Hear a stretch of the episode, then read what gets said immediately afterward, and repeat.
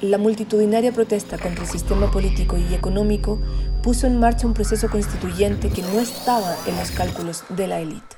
El acuerdo parlamentario para una nueva Carta Magna instaló una comisión técnica que afinará los detalles de ese pacto. La comisión fue, comillas, cuoteada, comillas, por los partidos, a los que atizó las críticas de quienes acusan que el acuerdo no representa a la ciudadanía. ¿Cuáles son los nexos entre los intereses del poder público y privado y los integrantes de la comisión? CIPER rastreó esos vínculos. Lobistas y asesores de grandes empresas, incluyendo el rubro de los tragamonedas, exfuncionarios de gobierno y un exdiputado investigado por financiamiento político ilegal, integran la comisión que pretende rayar la cancha del debate constitucional. Bienvenidos a este audio con el reportaje de Nicolás Sepúlveda y Benjamín Miranda sobre los vínculos con el poder político y empresarial de los miembros de la Comisión Técnica Constituyente. Desigualdad. Esa es la palabra que se repite para ilustrar los abusos que denuncian miles de chilenos que han participado en las recientes manifestaciones. Ese reclamo generalizado contra el sistema político y económico, reflejado en la concentración de 1,2 millones de ciudadanos el 25 de octubre pasado, desencadenó un proceso para crear una nueva constitución que no estaba a los cálculos de quienes ostentan el poder público y privado. Ahora, esa elite considera que la redacción de una nueva Carta Fundamental es clave para aplacar el estallido social. De allí la urgencia con los que parlamentarios oficialistas y gran parte de los opositores sellaron un acuerdo para dar curso al debate constitucional.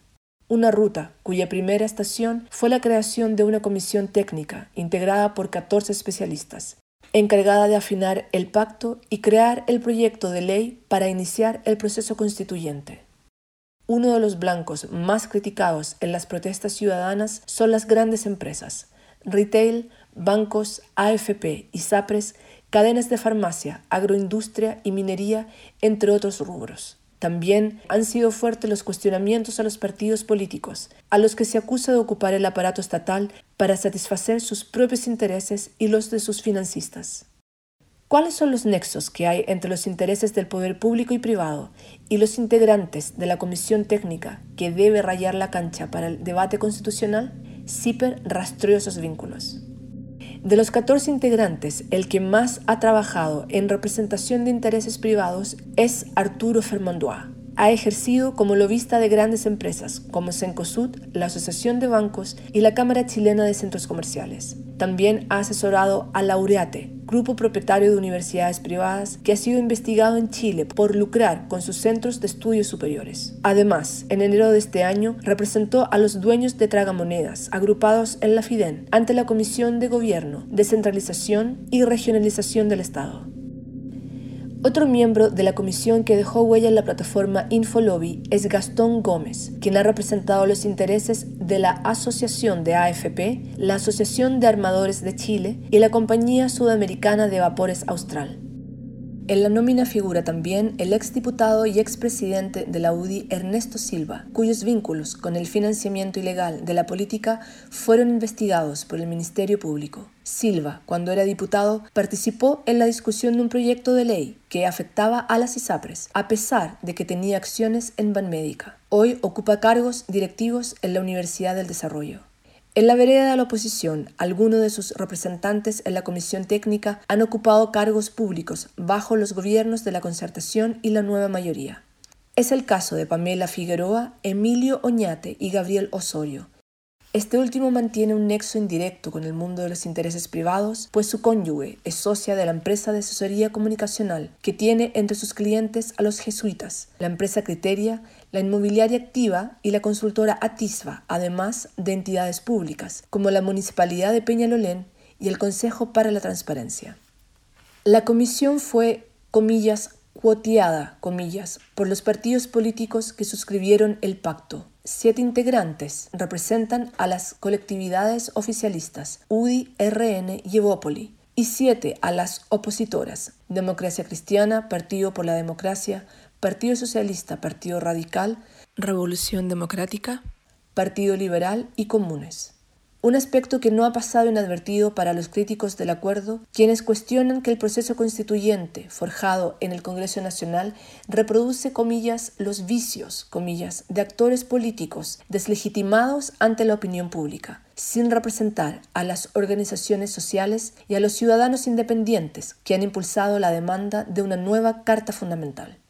La comisión quedó integrada por Gastón Gómez en representación de Renovación Nacional, David Huina, Renovación Nacional, Sebastián Soto, Independiente Chile Vamos, Ernesto Silva, UDI, Arturo Fermandois, UDI, Isabel Aninat, Evópoli, José Francisco García, Evópoli, Cristina Escudero, Democracia Cristiana, Pamela Figueroa, Partido por la Democracia, Emilio Oñate, Partido Radical, Gabriel Osorio, Partido Socialista, Alejandra Zúñiga, Partido Liberales, Sebastián Elwin, Comunes y Claudia Heiss, Revolución Democrática.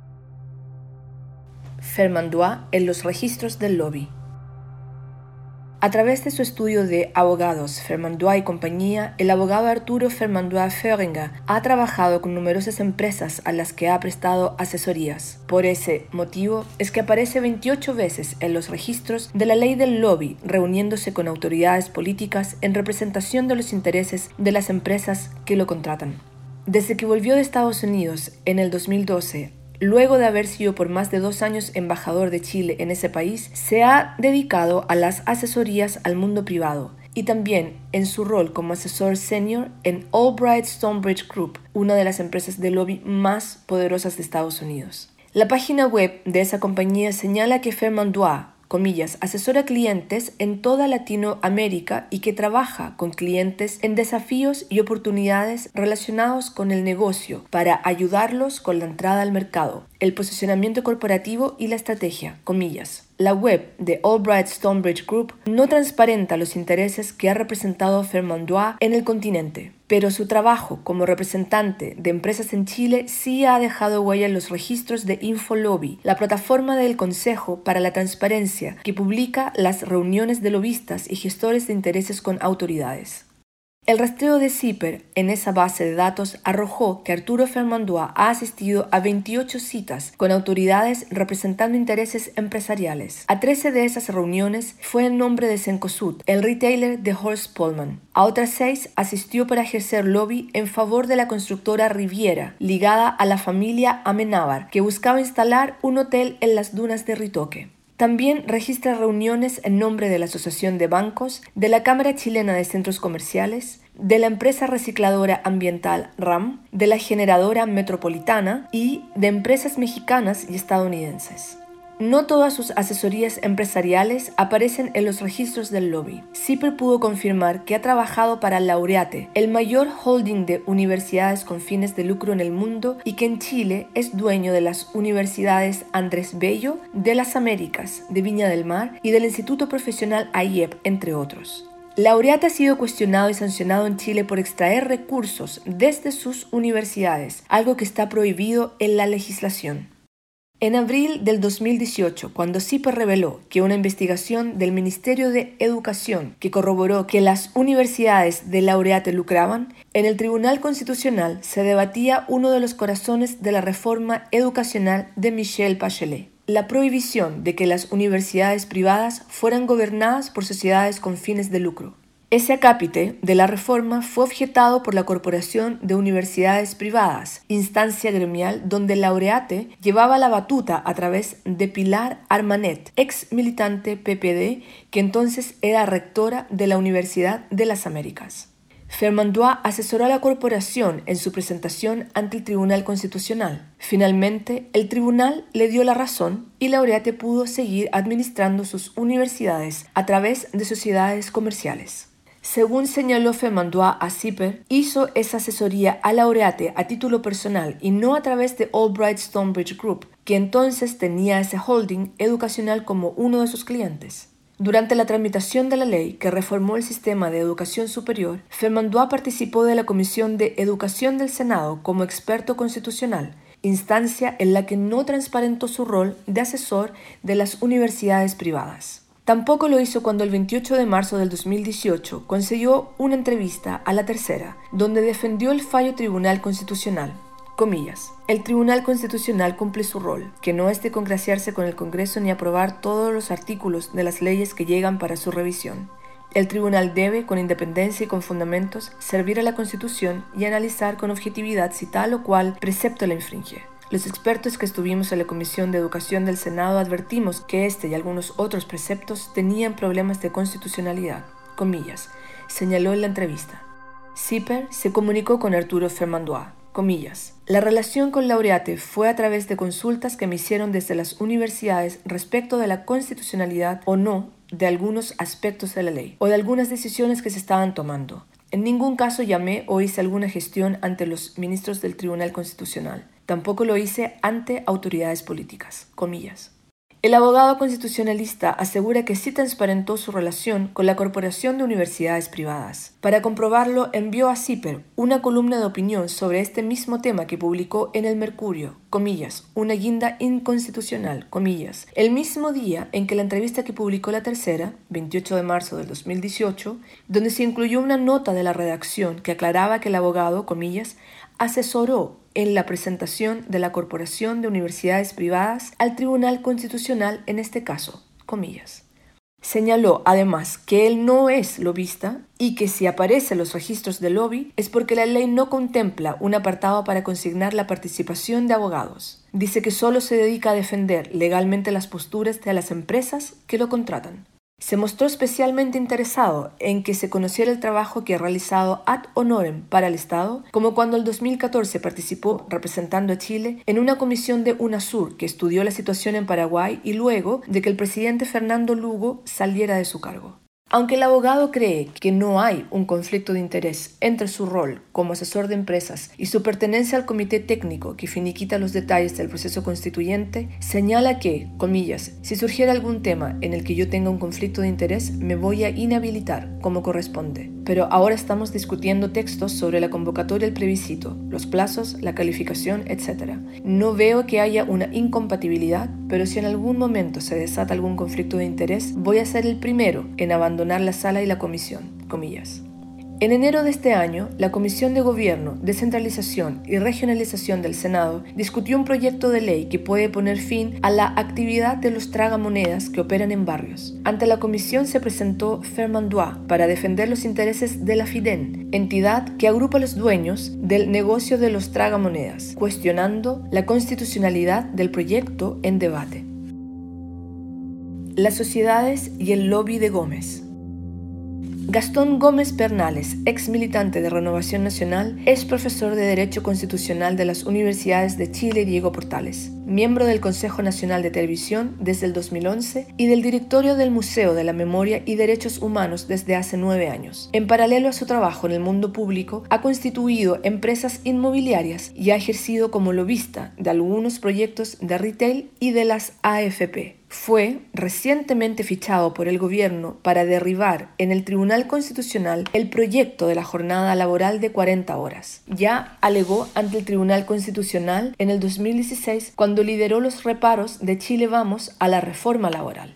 Desde el 2016, Gómez aparece en siete audiencias en los registros de lobby, seis como gestor de intereses y una en calidad de lobista. Esta última ocurrió el 11 de septiembre de este año cuando se reunió con el ministro de Vivienda y Urbanismo, Christian Monkeberg, para abordar un proyecto del grupo Patio, controlado por la familia Jalaf, ampliar el centro comercial La Fábrica, en la comuna de San Joaquín, al que quieren agregar un edificio médico, oficinas, un hotel y 1.155 estacionamientos. El impacto del proyecto continúa bajo evaluación ambiental. Su última audiencia como gestor, en tanto, la realizó el 4 de octubre pasado. A esa cita se presentó para discutir los intereses de uno de los sectores más cuestionados por la ciudadanía, las AFP. En la ocasión, se reunió con el superintendente de pensiones Osvaldo Macias para abordar una presentación al Tribunal Constitucional, de acuerdo con lo señalado en el registro oficial de Infolobby. Lo acompañó el gerente general de la Asociación de AFP, Felipe Larraín Aninat, con quien además tiene una relación de parentesco. Es sobrino de su esposa, Magdalena Aninat. En las restantes cuatro audiencias figura representado a la Asociación de Armadores de Chile, a la Compañía Sudamericana de Vapores Austral, a la Sociedad Loteo Agrícola, a GPG, abogados, estudio de su propiedad, y representándose a sí mismo en la Dirección General de Concesiones de Obras Públicas por, comillas, un dictamen de Contraloría, comillas. Forma parte del estudios Gómez, Palavicini y García desde el 2017. Anteriormente trabajó en el Luchans y compañía Abogados durante 17 años, donde comparte con José Francisco García García, otro de los convocados a la Mesa Técnica Constitucional. Según los registros del diario oficial, Gómez ha constituido o participado en un total de ocho sociedades, entre las que se destaca dos de giro inmobiliario, Inmobiliaria 12 e Inmobiliaria 6, y dos de inversiones, Inversiones y Asesorías Legales El Canelo, formada en el 2000 junto a su esposa, y Asesorías e Inversiones La Capellanía. Zipper intentó comunicarse con Gastón Gómez en reiteradas ocasiones, pero hasta el cierre de este artículo no hubo respuesta. El regreso de Silva. Uno de los elegidos por la UI para representar sus intereses es Ernesto Silva, exdiputado por las Condes, Vitacura y Lobarnechea entre el 2010 y 2018 y presidente de la colectividad entre mayo del 2014 y marzo del 2015. Silva se vio obligado a dejar el timón de la UDI cuando el Ministerio Público investigó su relación con el financiamiento político ilegal proporcionado por el Grupo Penta a candidatos de su partido. En enero del 2015, Zipper reveló que el Ministerio Público investigaba a Silva por su nexo con el ex subsecretario de Minería, Pablo Wagner, sindicado como uno de los políticos más comprometidos en el caso Penta acusado de cohecho y con quien compartía la sociedad Díaz, Mulián, Silva y Wagner Gestores Limitada. Adicionalmente, en plena discusión por la reforma a la ley de ISAPRES en el 2013, Silva recibió un correo de Carlos Eugenio Lavín, uno de los dueños de Penta. Ese holding tenía el control de Banmédica y a Lavín le inquietaba un proyecto de ley que afectaba al negocio. En el email, el empresario le manifestó su preocupación por, comillas, la modificación de precios del plan garantizado de salud, comillas, que promovía la democracia cristiana. Comillas, si entendí bien, esto sería de máxima gravedad, comillas, le escribió Lavín. En aquella fecha, Silva tenía acciones en Banmédica a su nombre y a través de la sociedad Inversiones y Asesoría Sidarta, pero no se inhabilitó de la discusión cuando el proyecto fue revisado en la Comisión de Hacienda de la Cámara, donde intervino en sintonía con la postura de los dueños de Banmédica. Silva es abogado de la Universidad Católica con máster en políticas públicas de la Universidad de Chicago y un doctorado en ciencia política de la Universidad Autónoma de Madrid. En el 2018, después de la tormenta del financiamiento político ilegal, se alejó de la política y partió a Stanford, Estados Unidos, para adentrarse en el mundo de la academia. Actualmente trabaja en la Universidad del Desarrollo como vicerrector de posgrado, educación continua y extensión además de ser prorector. Esta casa de estudios fue fundada en 1990 por su padre, Ernesto Silva Bafalui, junto a Joaquín Lavín, Cristian Laroulette, Federico Valdés y Alfredo Valdés. CIPER contactó a Ernesto Silva para consultarle por sus vínculos con empresas y entidades públicas y privadas. En su respuesta, el exdiputado indicó que actualmente es, comillas, director de la Corredora de Bolsa de Productos Contémpora y director del Observatorio del Gasto Fiscal. Comillas. Según señaló, ninguno de estos cargos es remunerado. Lazos familiares. Hay otro grupo de comisionados que no tienen vínculos, al menos en registros públicos, con grandes empresas, pero que han ocupado puestos de responsabilidad política o cuyos familiares directos desempeñan cargos en el aparato estatal o bien mantienen nexos con el mundo privado. Es lo que sucede con el abogado Gabriel Osorio, quien integra la comisión técnica en el cupo del Partido Socialista. Abogado y magíster en Derecho Público de la Universidad de Chile, Osorio está casado con Jimena Jara, quien fuera jefa de contenidos de la presidencia durante el segundo mandato de Bachelet. Luego de salir del gobierno, Jimena Jara formó la empresa Factor Crítico, junto a otros ex ocupantes de la moneda como Marcela Goich, hermana de la senadora demócrata cristiana, y Enzo Abagliati. Factor Crítico se dedica a la asesoría comunicacional y política y tiene entre sus clientes a los jesuitas, Universidad Alberto Hurtado y Vocaciones Jesuitas Chile, la empresa Criteria, la inmobiliaria activa, Atisba, consultora de urbanismo, propiedad de Iván Poduje, la Municipalidad de Peñalolén y el Consejo para la Transparencia, entre otros. Gabriel Osorio fue asesor de la Secretaría General de la Presidencia en el segundo gobierno de Bachelet e integró el estudio de abogados de Francisco Zúñiga y Jaime Campos, ex ministro de los gobiernos de la Concertación y la Nueva Mayoría. Zúñiga asesoró a la empresa Morfo, ligada a las licitaciones investigadas por irregularidades en el registro civil y a la gremial de los laboratorios farmacéuticos. Osorio aseguró a CIPER que dejó ese estudio hace seis años y que no participó en esas asesorías. Agregó que actualmente formó su propio bufete junto a su hermano, que es abogado del PS en varias causas judiciales. También afirmó que asesora al senador Alejandro Guillier. Los registros de la Cámara Alta indican que recibe 1,9 millón mensual y que es profesor de Derecho Administrativo en la Universidad Andrés Bello, controlada por Laureate.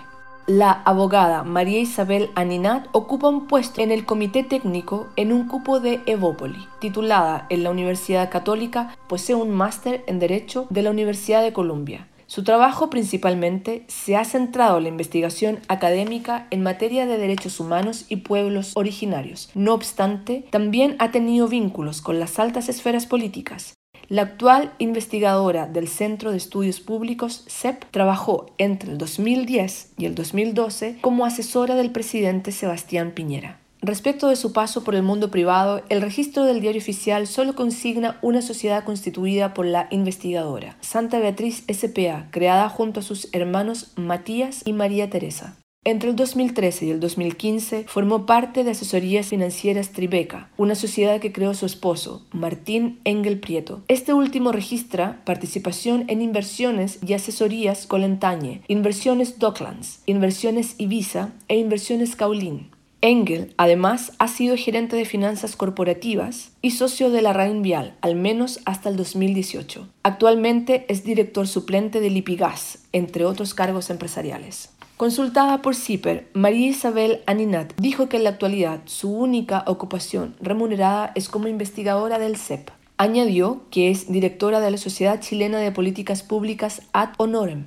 Respecto a la Sociedad Santa Beatriz, formada junto a sus hermanos, dijo, comillas, claramente no está activa, comillas, sobre la participación en la sociedad tribeca de su marido no respondió. Otro de los miembros del comité constituyente es Emilio Oñate Vera, en cupo radical, quien es decano de la Facultad de Derecho de la Universidad Central. Tiene un magíster en Gerencia y Políticas Públicas de la Universidad Adolfo Ibáñez y otro en Derecho Administrativo de la Universidad Católica de Valparaíso, además de un postítulo en Derecho y Política Contemporánea de la Universidad de Leida en España. En el 2014 formó la sociedad Gestión y Desarrolla, pero según aclaró a CIPER, esa empresa no tiene actividad. Lo mismo sucede, indicó, con Emilio Oñate Vera, Servicios Legales, y con la Sociedad Educacional Valle de Casablanca, constituida por su esposa en el 2018.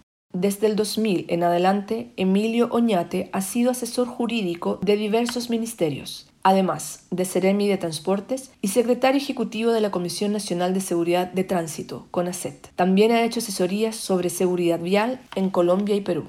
Su hermano, Ricardo Oñate, registra una trayectoria vistosa en los círculos judiciales de Arica. Entre el 2012 y 2013 fue notario suplente de la ciudad, es abogado integrante de la Corte de Apelaciones y desde 1998 se desempeña como abogado de la CONADI regional. Registra en el diario oficial una empresa dedicada a la pesca industrial, El Gringo, David Wina es otro de los miembros del comité técnico. Está allí en un cupo de renovación nacional. Actualmente es presidente del Tribunal Supremo de ese partido. Es abogado, diplomado en probidad y transparencia en la función pública y magíster en Derecho Público de la Universidad Finisterrae. Durante la última administración de Sebastián Piñera, fue jefe de la División de Investigaciones en el Ministerio del Interior en el 2010, cuando la unidad fue traspasada desde Defensa. Según los registros de transparencia activa de la Municipalidad de Ñuñoa, la esposa de Huina, Susana Torres del Mas, ha desempeñado funciones administrativas en el primer juzgado de policía local desde el 1 de marzo del 2010, cuando el municipio estaba bajo la administración de Pedro Sabat, RN. La primera renta mensual de Susana Torres, que es técnica jurídica y cuyo acuerdo contractual está suscrito bajo el grado 13 en la escala de remuneraciones, fue de 464.406 pesos, mientras que la última registrada en mayo de este año fue de 1.411.721.000 pesos. Zipper intentó contactarse con Uina a través de correo electrónico y por vía telefónica. No hubo respuestas para esos mensajes académicos, asesores y exfuncionarios. José Francisco García García de Evópoli es otro de los abogados constitucionalistas convocado por el oficialismo. Titulado de la Pontificia Universidad Católica y doctor en Derecho de la Universidad de Chicago, al igual que Gastón Gómez, es fundador de Gómez, Palavicini y García Abogados. García que trabajó la rama constitucional de libertad y desarrollo, el think tank del gremialismo, constituyó en junio del 2010 la única sociedad asociada a su nombre, Asesorías e Investigaciones Santa Marcia. El abogado respondió a Zipper que si bien no ha disuelto oficialmente esa sociedad, comillas, cerré su cuenta bancaria y su giro ante el Servicio de Impuestos Internos en el 2014, por lo que quedó solo el papel, comillas. Durante sus cuatro años de actividad, indicó que Santa Marcia prestó, comillas, asesorías legales y emisión de facturas a nombre de Morales y Besa, una oficina de abogados en la que trabajé anteriormente, comillas. La esposa de José Francisco García es Pia Green Merson, actual jefa de la División de Seguridad Pública del Ministerio del Interior. El constitucionalista registra dos reuniones en la plataforma Infolobby ambas como gestor de intereses. La primera en junio del 2018, cuando se reunió con el subsecretario de las Fuerzas Armadas, Cristian García Huidobro, para abordar una denuncia presentada ante la Contraloría por, comillas, irregularidades en la Capitanía de Puerto Montt, comillas. Y la segunda el 29 de agosto del 2019 ante el asesor jurídico de la División de Desarrollo Urbano del MIMBU en compañía de Gastón Gómez. La democracia cristiana es representada en la Comisión Técnica por María Cristina Escudero, quien formó parte del Comité de Sistematización del Proceso Constituyente de Bachelet. La abogada y académica de la Universidad de Chile también es magíster y doctora en ciencia política y máster en estudios latinoamericanos de la Universidad de Georgetown. En enero del 2019 constituyó la sociedad Andes Risk Group junto a Roberto Funk, Sebastián Pavlovich Geldres y Jaime Baeza Freire, dedicada a la asesoría jurídica, política y comunicacional para el servicio público y el sector privado. Escudero señaló a Zipper que esa sociedad nunca alcanzó a tener movimientos ni clientes. Por el Partido Liberal fue elegida la abogada de la Universidad Diego Portales y doctora en Derecho por la Universidad Autónoma de Madrid Alejandra Zúñiga, quien actualmente realiza clases de Derecho Constitucional y Teoría Política en la Universidad de Valparaíso. En 1997 formó la sociedad Inversiones ZF. Según contestó a Zipper, dicha sociedad, comillas, ha sido usada esencialmente para la venta de cerámica y otros objetos de arte, comillas, confeccionado por su hermana Claudia Zúñiga. La abogada confirmó a Zipper que trabajó, comillas, remuneradamente, comillas, para la organización pro aborto Fundación Miles durante la tramitación del proyecto de ley para la despenalización del aborto en tres causales, comillas. Ahora lo sigo apoyando ad honorem, comillas. Revolución Democrática eligió a la doctora en Ciencias Políticas Claudia Heiss Bendesky quien además es periodista de la Universidad de Chile, becaria Fulbright 2001 y 2002 y expresidenta de la Asociación Chilena de Ciencia Política. De acuerdo a los antecedentes revisados por CIPER, no registra sociedades comerciales o de otro tipo. Pamela Figueroa ingresó a la comisión en el cupo PPD, la profesora de Historia y cientista política, Master of Arts en Estudios Latinoamericanos de la Georgetown University y doctora en Estudios Americanos de los Osage, fue jefa de la División de Estudios de la Secretaría General de la Presidencia, SECPRES, en el segundo gobierno de Bachelet, y jefa de Gobierno Interior del Ministerio del Interior durante el mismo mandato no figuran registros societarios en las bases de datos revisadas para este reportaje. El último cupo oficialista fue asignado a José Soto Velasco, independiente Chile Vamos, quien es doctor en Derecho de la Universidad de Chile y consejero del Consejo de Defensa del Estado desde julio de este año. Soto trabajó en Libertad y Desarrollo con Cristian Larroulé, actual jefe de asesores del, segundo piso, de la moneda. Además, fue jefe de asesores de la SECPRES durante el primer gobierno de Piñera y actualmente es miembro del Consejo Directivo del Observatorio Judicial, organismo que fundó junto al ex ministro de Educación Gerardo Varela. En el 2018 creó la sociedad Servicios e Inversiones San Ignacio, asesorías jurídicas, junto a su esposa María Rosario Willemsen Jingins, licenciada en Historia, que trabaja como encargada de proyectos en la Corporación Cultural de Lo Barnechea. El abogado aseguró a CIPER que no participa en ninguna sociedad comercial que reciba pagos desde el Estado y que desde que ingresó al CDE, comillas, ni yo ni la sociedad mencionada hemos tenido relación con empresas privadas ni con organismos del sector público. Comillas. Cuando se le preguntó si era posible conocer el listado de empresas con las que trabajó antes de asumir en el CDE, no hubo respuesta. El abogado Sebastián Elwin Correa representa al opositor Partido Comunes, Frente Amplio nieto de Andrés Elwin Azócar, patriarca del sector, comillas, chascón, comillas, de la democracia cristiana, egresó de la Universidad de Chile y luego cursó un máster en Governance of Risk and Resources de la Universität Heidelberg. Elwin Correa fue presidente de la Federación de Estudiantes de la Universidad de Chile y el año pasado representó a la estudiante de Derecho de esa universidad, Sofía Brito, quien denunció al profesor y expresidente del Tribunal Constitucional, Carlos Carmona, por acoso sexual. Actualmente es asesor legislativo de la diputada Camila Rojas, Frente Amplio, y de acuerdo a la revisión hecha por CIPER, no tiene sociedades registradas a su nombre ni actividades comerciales ajenas a su labor profesional. Elwin dijo a CIPER que no tiene vínculos personales, comillas, con el aparato público ni en el ámbito privado, comillas, pero que el estudio de abogados donde trabaja Elwin, Mendoza, Luxich y Valencia, comillas, participa de licitaciones para conformar estudios de organismos públicos, comillas. Además consignó que en marzo del 2019 dejó de ser asesor parlamentario de la diputada Camila Rojas y que desde entonces, comillas, no ha realizado ninguna gestión para el Congreso, comillas, y que actualmente es, comillas, consejero político del Partido Comunes ad honorem, comillas. Gracias por escuchar este audio. Que tengan un excelente día y hasta la próxima.